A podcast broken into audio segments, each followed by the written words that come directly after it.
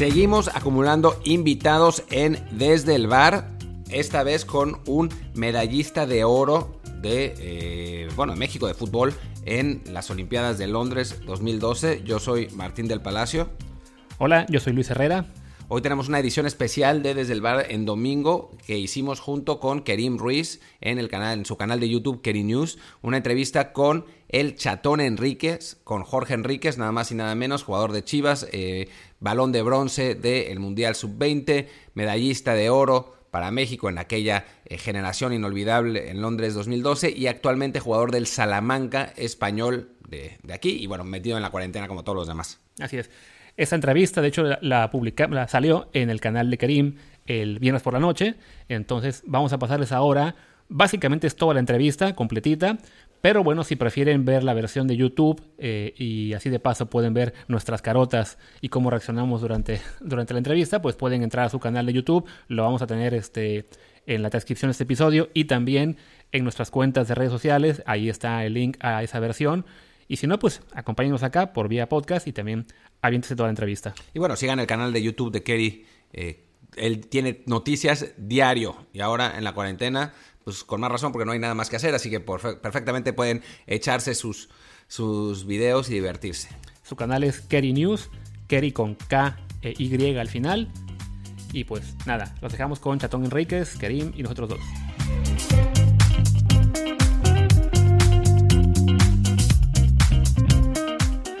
Ya estamos en vivo, muchachos, en esta edición de Desde el Bar, primera edición con video. Ya con mis muchachos Martín del Palacio y Luis Herrera y un invitado de lujo para que sea el padrino del Desde el Bar en video. Jorge el Chatón Enríquez. ¿Cómo están, muchachos? bien, bien, todo bien aquí. ¿Qué onda, Karim? Qué gusto estar ahora en tu canal. Un gusto estar por acá también. ¿Qué tal? Eres nuestro padrino, Chatón. Bueno, primeramente, eh, gracias otra vez eh, por, pues por tomarme en cuenta y, tener el honor de acompañarlos en esta primera transmisión. Me encuentro muy bien, afortunadamente, eh, pues tranquilo, aquí en casa y disfrutando mucho a mi familia, ¿no? Que, de pronto cuando estoy activo, pues no, no tengo la oportunidad de disfrutarlos tanto y, y ahora, bueno, tratando de sacarle eh, lo mejor a esta, a esta etapa, ¿no? Sí, está duro. Pues a ver, déjense ir con las preguntas. Ustedes, muchachos, no sé qué preguntas le quieran hacer a Chatón. Oye, pues Chatón, para, para empezar, gracias por, por estar aquí con, con, nosotros. Y yo te, te quería preguntar, ¿cómo has, eh, ¿cómo has visto el nivel de, del Salamanca? Tenemos aquí un buen cuate, Jazz Corona, y nos decía en, su análisis de, la segunda B que, le ha sorprendido el nivel, que el nivel de, la segunda B en España es, mucho más de que, del que él hubiera pensado estando en México y que, hay buenos equipos, que hay buenos técnicos. Eh, Tups, que estás jugando ahora, ¿cuál es, cuál es tu impresión? Bueno, eh, pues saludos allá a mi paisa Yacer, que también lo quiero mucho, es un gran amigo. Eh, pues mira, a mí me ha sorprendido ciertas cosas yo la verdad que a pesar de que no es eh, el mejor nivel, porque creo que está lejos de ser un nivel top, eh, sí hay equipos y jugadores que, tienen calidad, pero eh, pues está muy lejos ¿no? de, estar de estar cerca de, un nivel de, de primera división. yo creo que inclusive en México en Liga de Ascenso hay más nivel que la segunda B de aquí. Eh, pero bueno, es así, es experiencia y, al final esa es, mi opinión, ¿no? Eh, muy respetable la de los demás. Eh, pero sí creo que, que, bueno, el nivel todavía está lejos de, ser un nivel de élite. Antes de, Salamanca estabas jugando en, Chipre un año también, ¿no? Entonces, bueno, comparado con eso, desde que donde hallaste, digamos, algo más similar a lo que sea el ascenso, primera mexicana, ¿qué es más reto, Chipre o la segunda B? No, sin duda, eh, Chipre, bueno, no deja de ser primera división, pero eh, yo creo que ahí se ve mucha diferencia en la estructura, eh, a pesar de que es un país remoto, un país que de pronto no se ve mucho el fútbol allá. eh, se, compite bastante fuerte. A mí me, sorprendió el nivel de competencia, eh, porque, bueno, se juegan puestos de Europa y, los, los equipos eh, pelean a muerte por eso, ¿no? Porque es una liga pequeña, un país muy pequeño, de hay solo 12 equipos en primera división y se pueden lograr disputar cuatro puestos de competiciones europeas. Entonces eso hace la liga muy atractiva y hace que los equipos pues eh, a muerte, ¿no? Porque es un ingreso importante al año eh, cada equipo que, logre clasificar a, UEFA o a Champions. Oye, Chatón, y hablando de eso, de, del Nicosia, ¿cómo es que llegas allá? Porque por lo general, sobre todo los clubes, ¿no? Es como, no vamos a vender a nuestro jugador a menos que venga un equipo importante, con una oferta importante. Y entonces como que se niegan a dejarlo salir a otras ligas que a lo mejor no tienen tanta visibilidad. ¿Cómo es que decides irte a Chipre? Pues eh, yo primero terminé contrato con Chivas y ellos no tenían interés en renovarme y bueno, yo tenía ganas de salir y eso ya lo, iba gestionando desde, seis meses antes. Cuando yo llegué a Puebla me, daban solo seis meses de, contrato. Mi último club en México fue el Puebla. Eh, solo fui a préstamo por seis meses y, y, bueno, desde que llegué se iba gestionando junto con mi agente y, la persona, un directivo que siguió mi carrera desde, desde chico, que me, que me quiso llevar a, a, Barcelona, al español de Barcelona. Él fue presidente y director deportivo de, del español.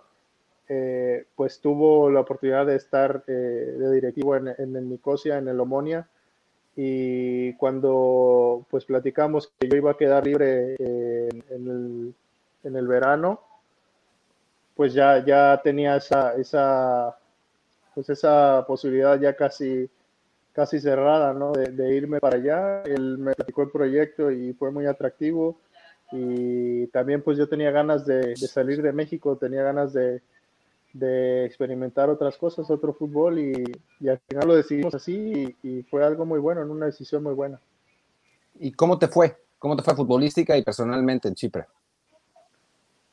Pues me fue muy bien. Eh, no logramos como equipo los objetivos que teníamos planeados. Eh, no nos metimos desafortunadamente en puestos de, Champions ni de UEFA, pero, pero como experiencia, primera experiencia en el extranjero y experiencia personal y, en Europa, pues para mí fue muy buena. Eh, me sentí muy bien, la gente estuvo contenta conmigo y al final terminé mi año de contrato y no renové por, por cuestiones más personales, ¿no? Mi mujer, eh, pues sí, lo, lo, lo, vivió un poco más difícil que yo. Eh, ella iba embarazada, eh, pues fue algo más familiar que, que, otro tema, ¿no? El idioma fue también algún tema ahí que, que a mi familia no, no le favoreció mucho. y bueno, todas esas cuestiones me hicieron tomar la decisión de, pues, de regresar a, México y buscar alguna otra posibilidad. Y justo cuando termino el año futbolístico eh, pues surge la oportunidad de venir a España y, bueno, la tomé así, tal cual y, ahora estamos acá. Salamanca es un equipo que bueno, ya tenía varios mexicanos desde hace un par de torneos, entonces me imagino que has hablado con algunos de ellos antes de decidirte a, venir, ¿no? Sí, sí, sí, fue, fue algo que, bueno, al final me terminé de convencer por, eh, por lo que me dijeron mis compañeros actuales y, no me arrepiento, ¿no? Porque al final es un reto importante. Eh, yo siempre he considerado que, que, bueno, que, me gustaría jugar en otras categorías, pero el venir aquí, pues te pone un poco los pies en la tierra y, y si y te reta, ¿no? Si, si quiero jugar en otros, yo me reto en lo personal, si quiero jugar en otros niveles, pues me gustaría hacerlo desde abajo y ascender aquí y regalarle a la afición pues esa alegría porque al final eh, quizás eh, al nivel internacional Salamanca no es un club que tenga muchos reflectores, pero lo que se vive aquí en la ciudad es increíble, ¿no? La afición que, tiene el equipo, eh, pues a mí me queda claro que, que, esto es de primera división y que es un equipo que merece estar en primera división, que estuvo muchos años y la afición lo desea, ¿no? Lo desea y, cada 15 días que está en el estadio lo demuestra. Oye, y Salamanca es una ciudad chiquita, ¿no? ¿Cómo te trata la gente cuando estás o te ven en la calle? Porque me imagino que siendo tan pequeño seguramente te reconocen y, ¿qué te dicen?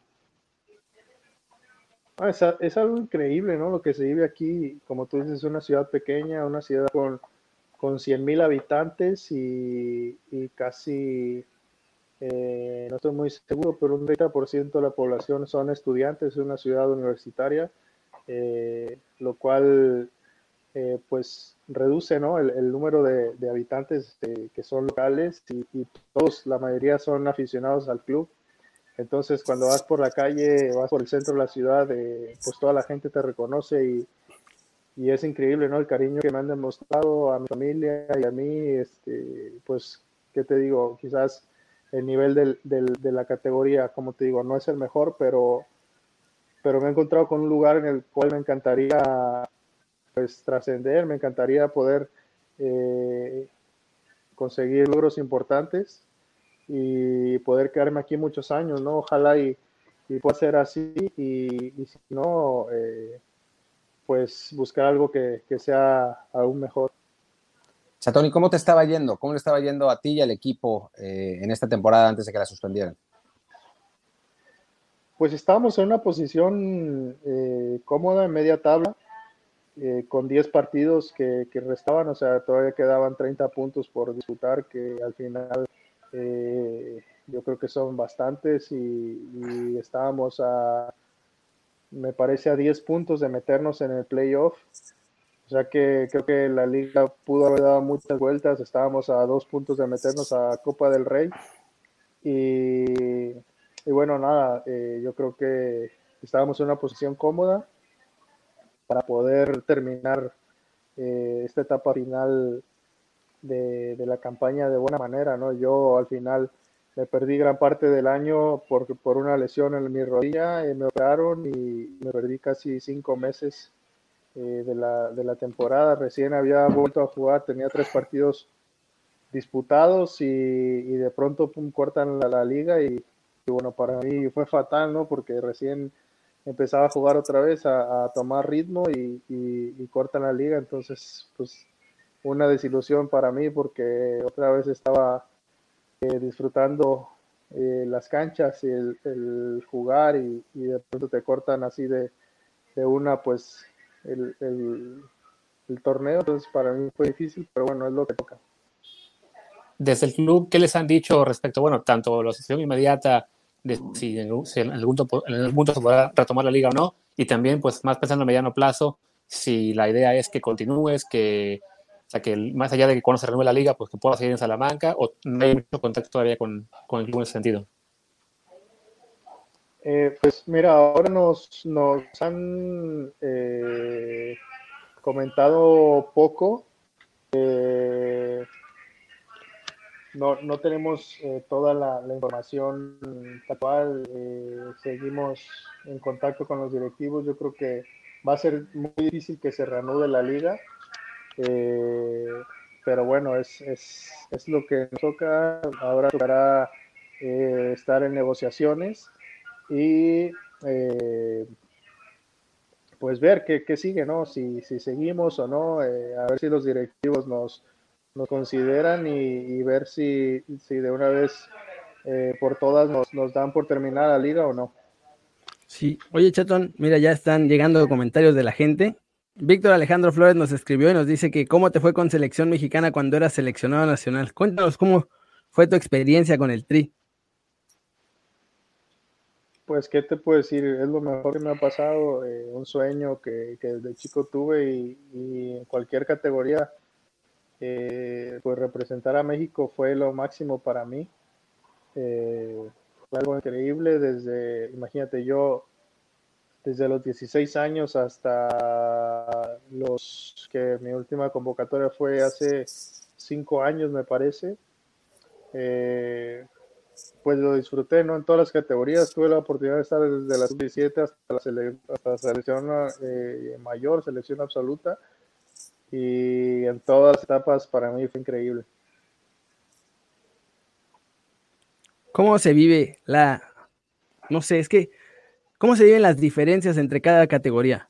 porque me imagino que no es igual ni la presión, ni cómo disfrutas en la cancha o, o cómo se ve el fútbol dependiendo de si estás en la sub-17 o si estás en el Mundial sub-20 o ya estando en los Olímpicos, que también estuviste ahí en esa gran historia. ¿Cómo fue para ti las diferentes etapas?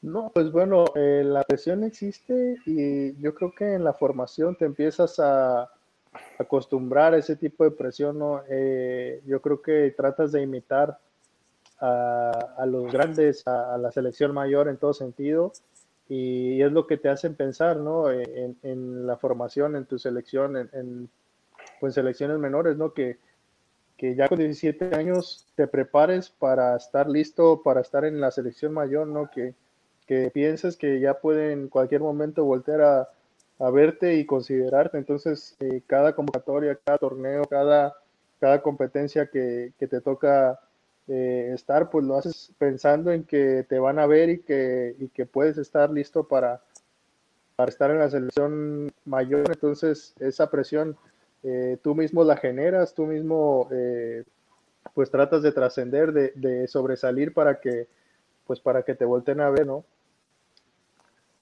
Chatón, bueno, fuiste balón de bronce en el Mundial Sub-20, ganaste medalla de oro en, las, en las, Olimpiadas en, Londres.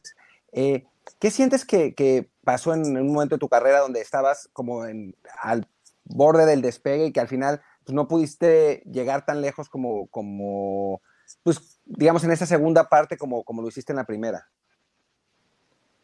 Bueno, son muchos factores. Eh, el principal culpable de todo, siempre lo he dicho, soy yo por, por tomar decisiones que quizás no fueron las mejores. Eh, pero creo que también no estuve bien informado, no estuve eh, muy bien acompañado en el tema de representación.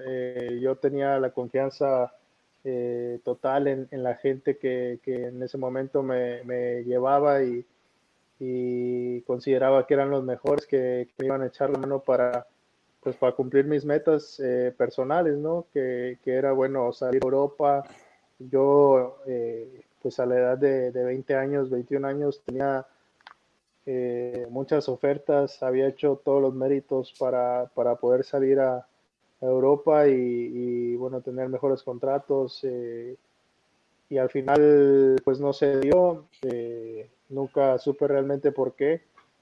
Y, eso a mí me causó mucha frustración, ¿no? Porque al final yo veía jugadores de mi generación que, que salían con las puertas abiertas, salían por la puerta grande de sus clubes, iban a, Europa y yo con ofertas en la mesa no podía y no me permitían hacerlo y, y, eso claro que me pegó muchísimo en lo anímico, eso no es eh, no, es un, no es un engaño, no es un invento mío, eh, te lo digo así. Eh, yo lloraba, lloraba con los directivos y les pedía que, que, me dejaran salir, que me dejaran ir, que, que, bueno, que me, me, ayudaran ¿no? a cumplir pues ese sueño y, se me negaba rotundamente, entonces eso sin duda afectó mi rendimiento en, en la cancha y, bueno, al final tuve una baja de juego. Después, eh, cuando estaba, por ejemplo, en Chivas, llegaron muchos jugadores en mi posición y nos metimos en zona de descenso. Fue una, una etapa también difícil a nivel de club. Eh, que, me impidió pues eh, seguir en ese proceso de quizás también de selección y, y, fue una, una como una etapa en la que, fui bajando en todos los sentidos. ¿no? El club se metió, como te digo, en zona de descenso. Eh, yo ya no jugaba tanto. Eh, te digo, a veces tenía, teniendo yo, por ejemplo, una, una oferta del Betis, eh, primero de compra y luego de préstamo, no me dejaban ir y yo me mandaban a jugar a la sub-20. Entonces yo estando jugando en la sub-20, el equipo no estaba en, primera, eh, no estaba haciendo las cosas bien, estábamos metidos en descenso y, yo no tenía oportunidad en primera, me mandaban a 20 a jugar. Y teniendo ofertas en la mesa de Europa para mí era muy frustrante, de verdad era algo que me causaba mucha frustración y, al final eso me afectó totalmente en, el rendimiento, pero eso eh, dependió totalmente de mí, el, bajar mi rendimiento, el no poderme concentrar, eh, fue totalmente mi, culpa y, de ahí vino una baja importante de juego, ¿no? Oye, ah, bueno, vas, Luis, perdón. Ok, este, ¿consideras que esta situación de, con uno, ahora que ha pasado un poco más de una década, con una nueva generación de jugadores mexicanos jóvenes que están también empezando a lucir, el caso de, pues evidentemente de Laínez, de Macías y algunos más que empiezan a, a generar mejores reacciones, ¿Crees que ha cambiado la actitud de los clubes con, ellos de abrirles un poco más las puertas para poder salir o aún sigue siendo el jugador mexicano teniendo muchas trabas para irse a Europa, para cumplir el sueño y quizá así terminar de explotar? No, mira, yo creo que las cosas sí eh, han cambiado. Eh, yo creo que hoy es mucho más difícil esconder ciertas cosas, ¿no? Como lo eran en nuestra etapa. Eh, yo te digo, por ejemplo, si a mí me hubiesen dicho que, no me iba a Europa, pero me hubieran renovado un contrato mejor, eh, pues quizás lo hubiera considerado también, ¿no? Pero al final yo entré a un tabulador con, con 18 años, te hacen firmar un contrato de 5 años eh, con un sueldo eh, no tan bueno y, estos cinco años pues son los mejores, ¿no? Son, son los que donde yo hice todo para, para salir eh, de México. Eh, y hoy creo que en ese sentido eso ha cambiado, ¿no? Quizás a los chicos les dan la posibilidad de, de, salir o les dan un mejor contrato en México y ellos tienen la posibilidad de decidir, ¿no? En, en mi caso, yo hablo por mí, no, no, no tengo conocimiento de otros casos, yo te digo lo que a mí me tocó vivir y fue así, ¿no? Eh, que no sé, no tuve la oportunidad de elegir y tampoco tuve la mejor eh, eh, pues ayuda y, y, pues, o sea, me refiero a la representación que, que en ese momento yo tenía, ¿no? Oye, digo, está súper manchado esto que nos cuentas, pero si se puede saber, ¿Te, decían por qué no? O sea, ¿no, le, ¿no era suficiente lana o simplemente no te querían dejar o te, tenían pensado en un proyecto a largo plazo? ¿Te dieron alguna razón o nada? Fue así como de no, pues no, y no, y no. Mira, era difícil, en mi etapa era difícil eh, porque te digo, el club donde estaba, en este caso en Chivas, eh, tenía mucha inestabilidad en el tema de dirección. Eh, en esa etapa había, hubo cerca de 10 entrenadores, igual cerca de 10 directores deportivos, y al final iba y platicaba con uno y a los dos meses ya, ya, había alguien más eh, y nadie sabía, ¿no? Se iban pasando la bolita ahí como, como se podía y, al final estaban más preocupados por temas eh, institucionales que por temas más, más personales, ¿no? en mi caso, eh, como te digo, mi tema se fue rezagando hasta quedar olvidado y después, pues, eh, cuando ya no me tenían tan considerado, pues decidieron prestarme a todos los clubes que estuve más en México y al final, pues yo tampoco me interesé en renovar, ¿no? Porque iba a ser un poco de lo mismo y fue cuando yo tomé la decisión de ir por mi cuenta al extranjero. Eh, pero bueno, estoy ya con 27, 27 años de edad, ¿no? Que es es totalmente distinto que, salir a los 20 años. Oye, y ya, digamos, ahora que ya terminó esa etapa en México, bueno, que por lo menos está eh, en pausa esa etapa en México, que estás aquí, eh, ¿has podido retomar la motivación? ¿Estás ya de nuevo como, eh, pues con, ese ánimo de, volver a, los primeros planos? ¿Te sientes bien? ¿Cómo, ¿Cómo ha sido ese proceso? Bueno, sin duda fue difícil, fue un golpe difícil, eh, pero sin duda mi, familia me ha ayudado muchísimo. Mi esposa eh, es una gran motivadora, una persona que me ha acompañado en momentos sumamente difíciles, de mucha debilidad.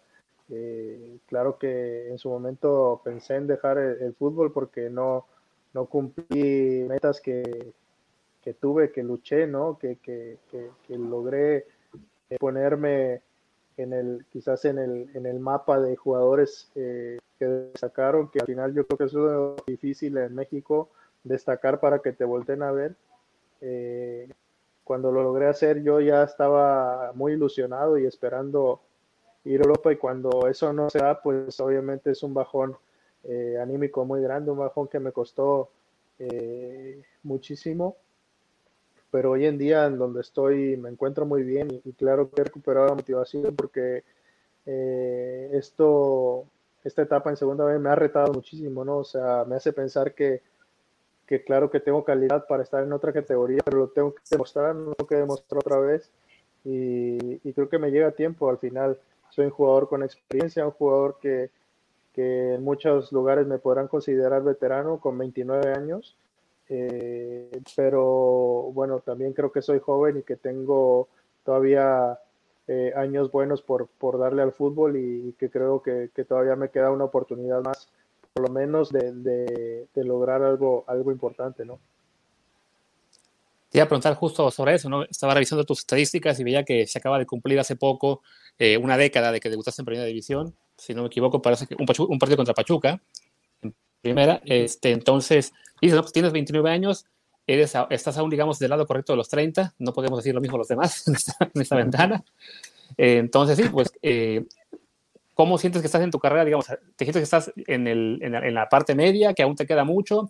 O, o, empezarías ya a plantearte que si en un par de años este, no has pasado a un nivel distinto, es momento quizá de pensar en entrenar, o sea, si es pensar a considerar el futuro o más bien aún está de tu carrera como futbolista pues para largo. No, pues de hecho eh, este año fue difícil, fue difícil porque eh, tuve que tomar una decisión importante cuando me operaron de mi rodilla. me operó un doctor muy reconocido en España que ha operado jugadores eh, de muy buen nivel, eh, llámese Ronaldo, eh, jugadores top en, la Liga Española. Y yo tengo un déficit de cartílago en, mi rodilla y me dijo que, bueno, él consideraba que, tenía yo solo un 30% de, de, posibilidades de volver a jugar al fútbol. Entonces, imagínate un, un doctor con tanto reconocimiento que te diga eso, pues fue un golpe súper duro para mí, ¿no?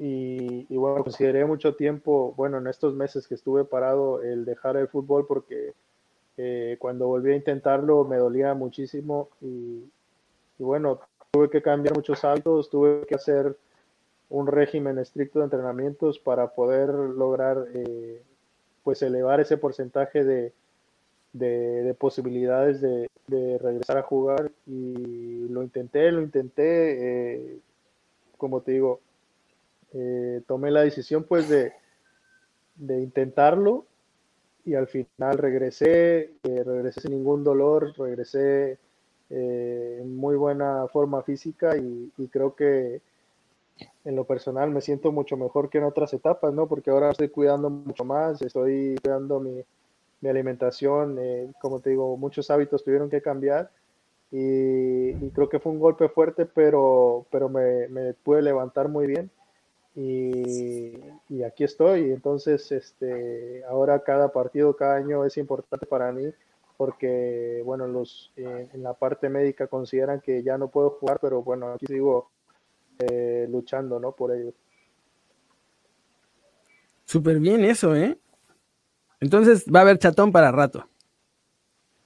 Pues esperemos lo que me, me permita esta rodilla que, que me ha, me ha hecho ahora esta jugada, eh, porque al final es un, un desgaste de cartílago que, que, no tiene nada que ver con, con, con, los años en el fútbol, no simplemente es un, es un, es un desgaste por, por un tema congénito, que es una herencia eh, de, de, mis familiares, porque no es una zona de apoyo, simplemente eh, los cartílagos se van desgastando y, y es así, ¿no? Al final es algo que el cuerpo eh, pues te da y, y, fue así y ahora eh, pues tengo que luchar también contra eso. Oye, Chatón, y bueno, ahora que volviste los, los pocos partidos, lamentablemente, que pudiste jugar en, en Salamanca, eh, decías que, que, no tenías dolor, pero a nivel futbolístico, ¿sientes que la ausencia te pesó o, te sorprendió a ti mismo que, que estuvieras en nivel futbolístico pues bien, como en, ritmo. ¿Cómo, ¿Cómo, fue ese, ese pequeño regreso? Mm, pues de hecho, en lo personal y a más de uno lo sorprendí porque eh, obviamente tenía muchas dudas. En mi regreso fue en el clásico, en, los en un derby de aquí de la ciudad. eh, contra el equipo rival eh, de la ciudad.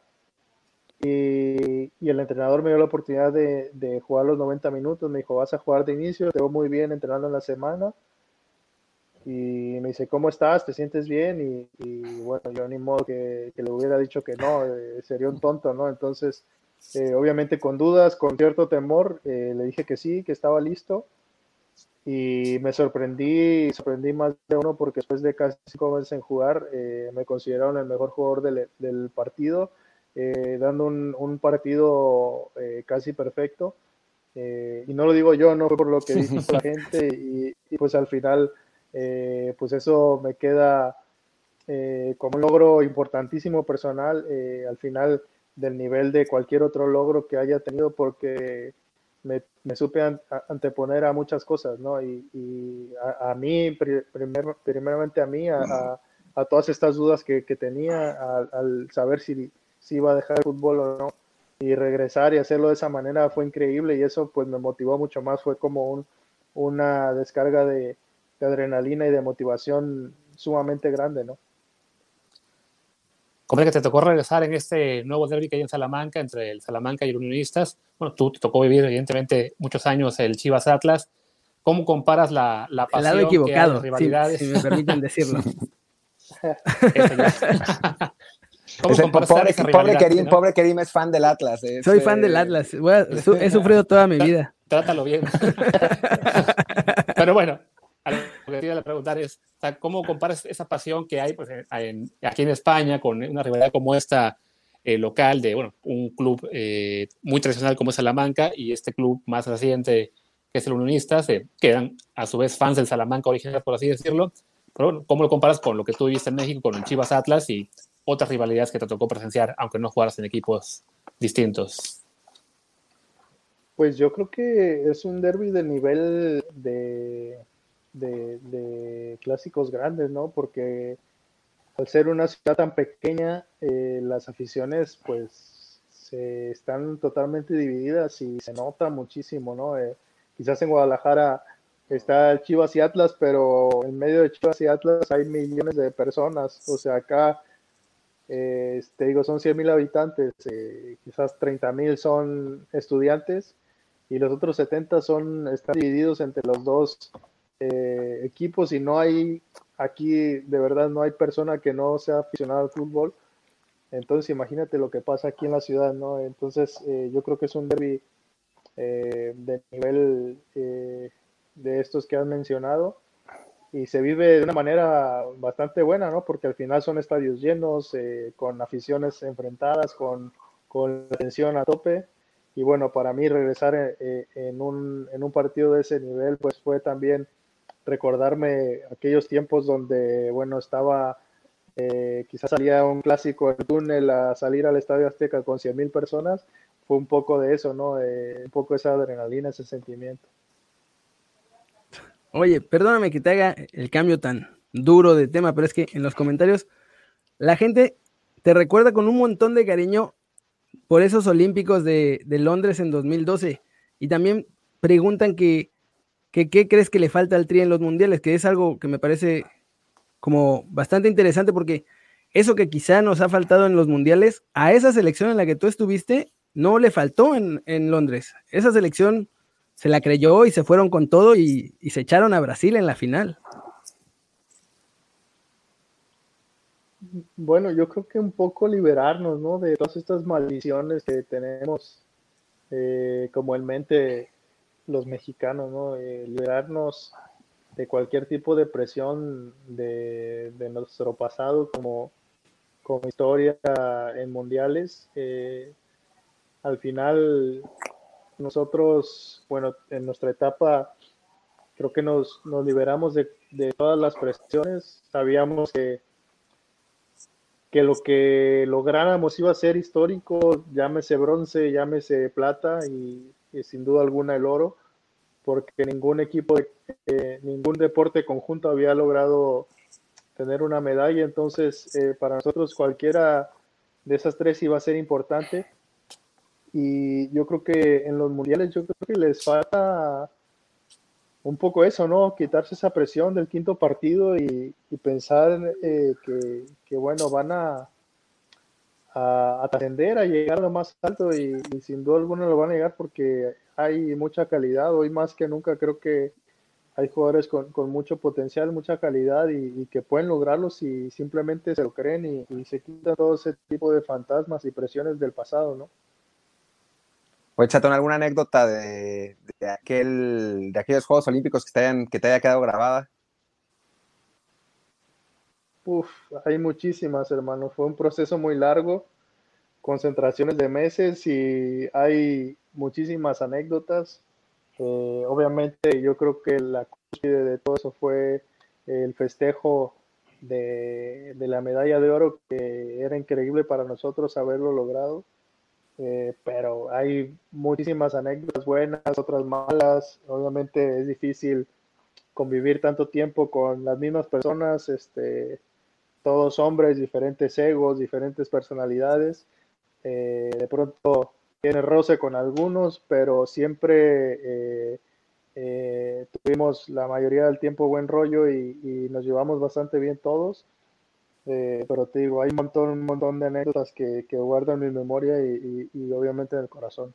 Pero algo, algo que te acuerdas que cuando, cuando, dije, cuando tú te dijiste a ti mismo, podemos, o sea, sí podemos ganar la medalla. O sea, como, wow, esto puede pasar.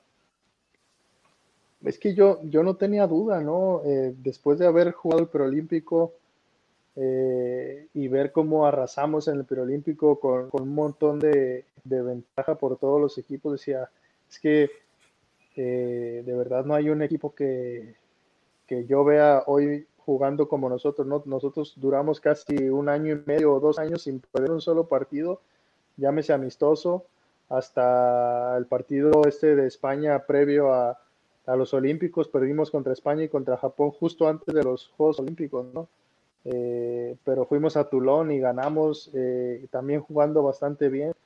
Entonces yo cuando, cuando ganamos en Francia el torneo de Esperanzas de Toulon por primera vez eh, en la historia de México eh, y teniendo a, Héctor Herrera como el mejor jugador del torneo y teniendo a Marco Fabián como eh, el jugador, el goleador del torneo y aparte de ser goleador rompió récord de goles en el torneo, o sea, nos llevamos todo, ¿no? Y, y yo desde ese entonces yo, yo creía que podíamos eh, ganarle a cualquiera, ¿no? O sea, el, momento que vivíamos en esa etapa eh, era increíble. Aparte, pues teníamos mucho, mucho tiempo juntos, entrenando, jugando y nos conocíamos a la perfección.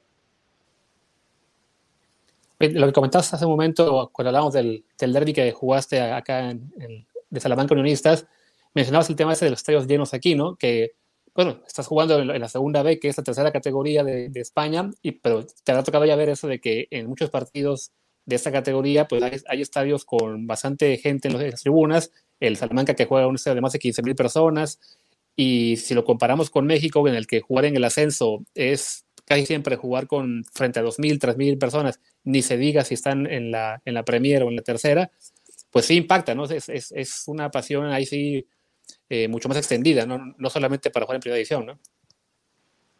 Sí, bueno, es que acá, eh, por ejemplo, lo que me ha tocado estar, ahí no hay como nivel medio, ¿no? O hay estadios muy malos en segunda B o hay estadios muy buenos.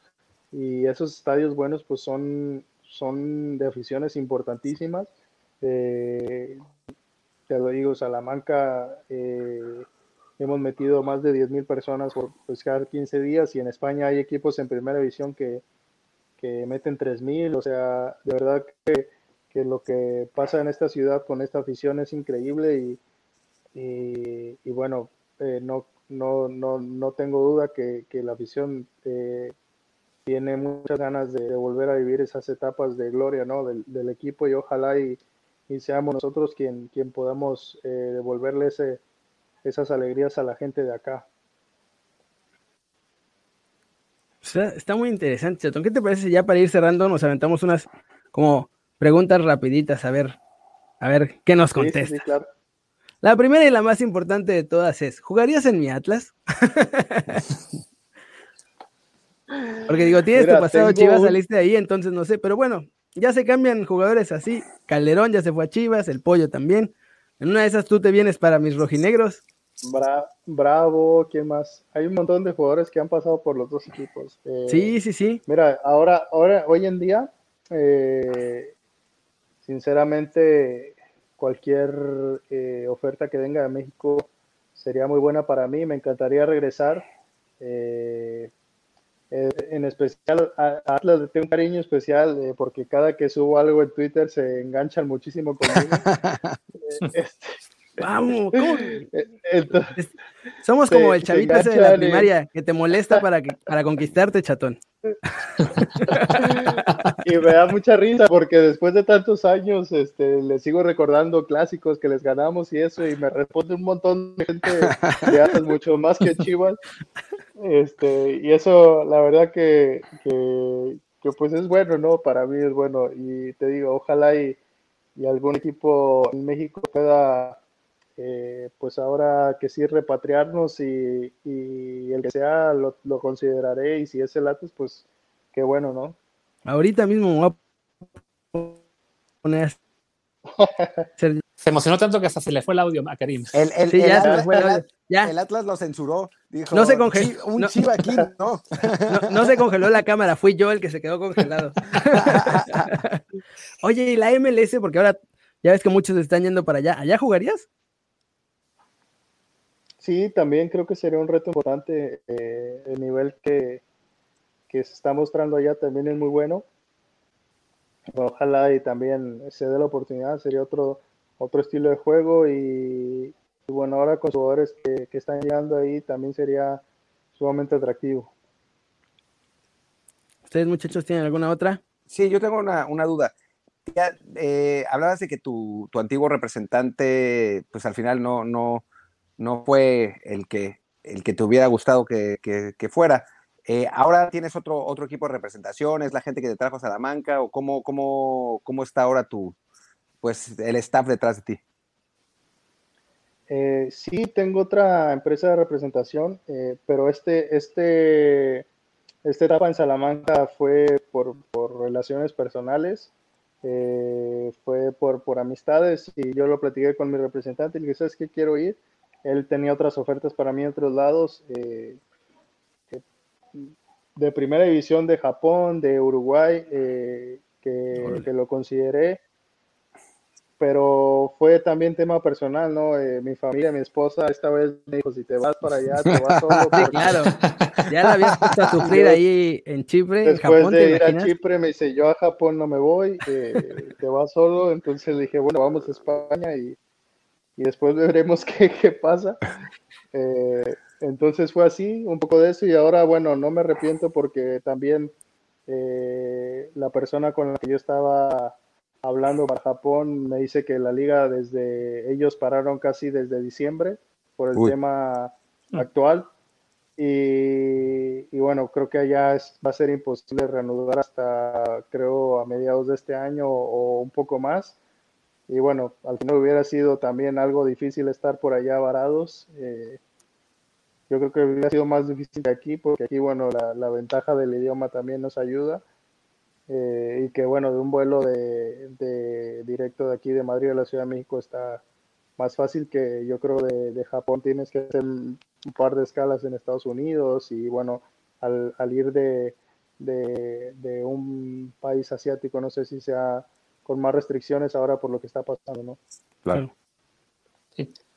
Yo lo que te pregunto, la última sería, este, como diciendo, bueno, no, no, vamos a decir de qué se trata la enfermedad, pero es, cuando por fin se renueve, se puede arreglar la, actividad, ¿qué prefieres? ¿Que se cancelen las ligas y ya quede todo campeón, ascenso, descenso, tal como está ahora, para arrancar temporada nueva? ¿O que se, recupere, que se recupere lo que quedó interrumpido y en una de esas pelear por el ascenso en, la, en el playoff de segunda vez? Pues mira, para mí yo soy un, partidario de que se reanude, ¿no? Que, porque, bueno, para algunos será muy justo eh, que se dé nula la, la, liga y para otra gente será muy injusto que, se cancele, ¿no? Que, se dé por nula por pues, todo el año que, han hecho. Hay equipos que han hecho un gran año, que han, que han tenido una continuidad y un nivel pues muy bueno en todas las ligas del mundo. eh, en especial Cruz Azul, que lo ha hecho muy bien. Imagínate, ¿no? Qué, des, qué desgracia. No de con cabeza, chatón. Te van a empezar a contactar tuiteros de ese lado. Sí, ¿eh? Es que de verdad, o sea, para ellos yo creo, o sea, poniendo un ejemplo eh, más claro, no se puede, ¿no? Un equipo que, que viene haciendo las cosas bastante bien, eh, será muy justo que no, que no puedan sacar algo positivo de esta campaña pero, pero bueno, al final tendremos todos que perder algo, ¿no? Eh, este año se han perdido muchas cosas y tendremos que adaptarnos a este tipo de cambio también en el, en el tema deportivo. Yo lo mencionaba en alguna entrevista en el tema de los Juegos Olímpicos que se van a eh, cambiar para, para, el próximo año. Eh, sería muy injusto que jugadores que se han ganado un lugar, que se han ganado pues la oportunidad de vivir la experiencia, eh, no lo pueden hacer por la edad, ¿no? Yo creo que también los, Juegos Olímpicos, el comité, eh, eh, los organizadores de Juegos Olímpicos tendrán que hacer una adaptación especial para esta, para este, este nuevo etapa, pues, que, los jugadores que, quizás el próximo año no tengan la, la esta sub-23 en específico en el fútbol, que puedan participar, ¿no? Que puedan tener la oportunidad como pues después de haber luchado tanto por ganarse ese, ese boleto, ¿no? Ese es un ejemplo, eh, pero bueno, creo que todas las ligas y todos eh, los deportes tendrán que perder algo y tratar de hacer las mejores adaptaciones y que sean las más justas para todos. Muy bien, Chetón. Ya, una doble, con esta cerramos. ¿Quién es para ti el mejor jugador del mundo y el mejor jugador de México? El mejor jugador del mundo, eh, Messi, para mí Messi. Eh, de México, eh, pues hoy, hoy en día por, por resultado, bueno, conozco a muchos en México, eh, he jugado con, con, bastantes y también en contra de uno, pero creo que por estadísticas, eh, Guiñac ahora es un jugador que ha marcado mucha diferencia y que sus números hablan por sí solos, ¿no? Entonces, para mí hoy el mejor en la liga es, es él. Oye, y tú con, con, Carlos, perdón, con Carlos Vela, eh, Carlos es un año mayor que tú, ¿no? Dos, es dos años mayor que yo. Ah, entonces no te tocó jugar cuando, cuando todavía estaba en Chivas, me imagino, porque Vela también está, estuvo en Salamanca. Sí. Sí, de hecho fue su primer equipo en Europa cuando lo compra el Arsenal. Eh, fue el primer equipo que lo cedieron aquí al Salamanca con 17 años. Y no, él es un ídolo que aquí la gente lo recuerda con mucho cariño por, por lo que demostraba cada partido, ¿no? En ese entonces estaban en, en segunda y, y, bueno, aquí la rompió como, como jugador cedido de Arsenal, aquí la gente lo, adora, pero no, no tuve la oportunidad de, estar con él en. Cuando yo llegué en 2006, él tenía, eh, me parece, un año que se había ido después de haber quedado campeón del mundo en, en 2005. Qué bueno que dijiste lo de Vela, que lo aman en Salamanca, porque siempre lo repetimos en Twitter y no nos creen creen que estamos inventando que es ídolo allá. Lo aman en todos lados. En Los Ángeles es Dios. Y creo que en San Sebastián igual fue así. San Sebastián, sin duda. En Londres no, pero sí, sí, no. Sí, pero bueno, jugó en equipo chico ahí. no, muchísimas este, gracias. Ah, perdón, dale, dale. Te digo, no, no, no, no, gracias a ustedes. Este, que te digo, aquí la gente lo recuerda y lo quiere un montón. Muy bien. Chatón, muchísimas gracias por ser nuestro padrino de podcast en video. Fue un, placer, estuvo, estuvo, bien interesante esta plática. Qué bueno que ya estás recuperado, ojalá que la liga regrese pronto y verte otra vez ya de bolón ping-pong, subir, ya sea si tú quieres subir con el Salamanca o en otro equipo, pero ojalá que te veamos pronto rompiéndola como, como por lo menos en lo personal, creo que tienes el nivel para romperla. Muchísimas gracias a ustedes, eh, gracias por sus palabras, por por acordarse de mí y bueno, les deseo lo mejor, muchas felicidades por, por este, esta nueva etapa de su podcast y bueno, cuando gusten estoy siempre a sus órdenes. Gracias.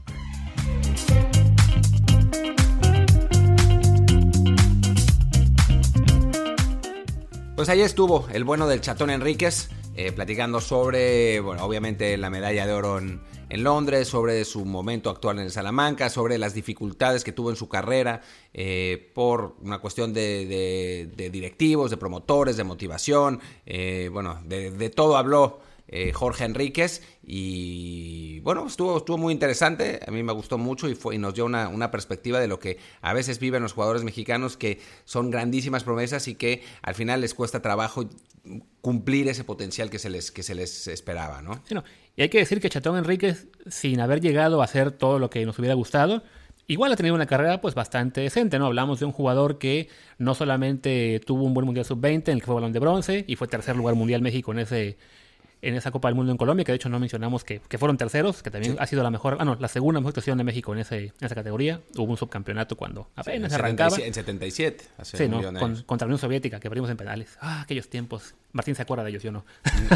no, no exageremos, no, tampoco me acuerdo. ya, pero bueno, fue bronce mundial, tanto individualmente como por equipo en esa Copa del Mundo Sub-20, fue campeón olímpico.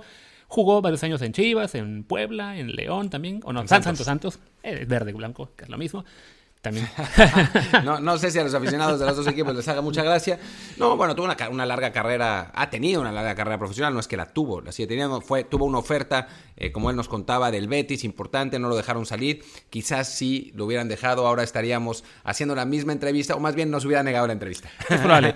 Pero bueno, a fin de cuentas, este, también nos sirve también para pensar eso, ¿no? Que cuando decimos de que hay jugadores que se van demasiado jóvenes, es decir, la Ines, por ejemplo, pues mejor que se vayan demasiado jóvenes, ¿no? Mejor que piquen piedra uno, dos años y lo que sea, a negarles la oportunidad, dejarlos guardados en casa y que después, pues, esa oportunidad nunca llega, o cuando llega, fue el caso de Chatón, pues llegó de Chipre y ahora de la segunda vez de España, ¿no? Sí, bueno, es eso. Muchas veces hablamos de, los jugadores que se van demasiado jóvenes, pero no hablamos suficiente de los jugadores que no se fueron cuando se tuvieron que ir y al final, y al final de cuentas, pues no pudieron eh, alcanzar ese potencial, ya sea por desmotivación, como en el caso de Chatón, o en otros casos, por ejemplo, yo estoy convencido de que el Cabrito Arellano hubiera tenido una gran carrera en Europa, pero él no se quiso ir, ahí fue él porque, porque no le pagaban más que en el Monterrey, decidió quedarse en Monterrey, eh, pero ya platicaremos otro día de esa, de esa anécdota. Pero bueno, si Cabrito Arellano hubiera jugado en Europa, seguramente hubiera tenido una carrera mucho más importante la que tuvo quedándose en México, ¿no? Y no se fue en el momento que se pudo ir. Sí, no, y hablamos de un jugador que la verdad es que sí fue de lo mejor que tuvimos en finales de los 90, principios de este siglo, pero efectivamente, quizá pudo haber sido aún, aún más. O sea, sería, estaríamos en este momento discutiendo quién fue mejor, el Cabrito o el Temo. Sí, no sé si el Temo, pero por lo menos sí diríamos quién fue mejor, Cabrito o Vela, ¿no? Y entonces, en, o sea, ¿qué, ¿qué, jugador tuvo una mejor trayectoria europea? Y pues no. Actualmente, pues el Cabrito está... Todo el mundo lo recuerda por, Francia 98 y los, los aficionados de Monterrey, por, supuesto, y los aficionados de Chivas también, pero, pero cuando uno habla de los mejores 10 jugadores en la historia del fútbol mexicano, ahora ya no aparece. Sí, no, no, no, nos acordamos de él, pero no lo suficiente como de hecho, justo en esta semana hemos hablado por Twitter, ha habido varias listas eh, típicas de quién es el, el, top 5 de la historia, o el mejor jugador mexicano que no estuvo en la MLS, o el mejor jugador mexicano que tal, y el capítulo no aparece en ninguna de ellas. ninguna, en ninguna. Entonces sí, este, Chatón Enrique es un ejemplo de que de repente pues le, le negamos a nuestros jugadores mexicanos al no dejarles ir a tiempo. Entonces sí, mejor que se vayan pronto, aunque sufran, a que no se vayan y no se puedan ir nunca, o solamente se vayan ya muy tarde, pues como es este camada de mexicanos que están yéndose ahora a segunda B, tercera de España. Además, si tú eres un jugador mexicano y tienes la oportunidad de irte a Europa, vete, porque después Tigres igual te va a comprar por 10 millones de dólares y te va a dar una fortuna, no pasa nada, te puedes ir. Así es. Y bueno, yo creo que por hoy ya es suficiente porque la entrevista fue larguísima, así que para qué tener retenidos a los fans aún más tiempo en este podcast, ¿no? ¿Qué? Eh, ¿Insinúas que no les gusta oír nuestras melodiosas voces infinitamente? No, les encanta, pero también estaba la voz de Karim. Ah, claro, fue eso, fue eso. Bueno, pues a la próxima invitamos a Ramón Raya para que también eh, tengamos otros o tres episodios de lo mismo. pues nada, muchas gracias. Hasta mañana, de hasta, hecho. Hasta mañana, gracias.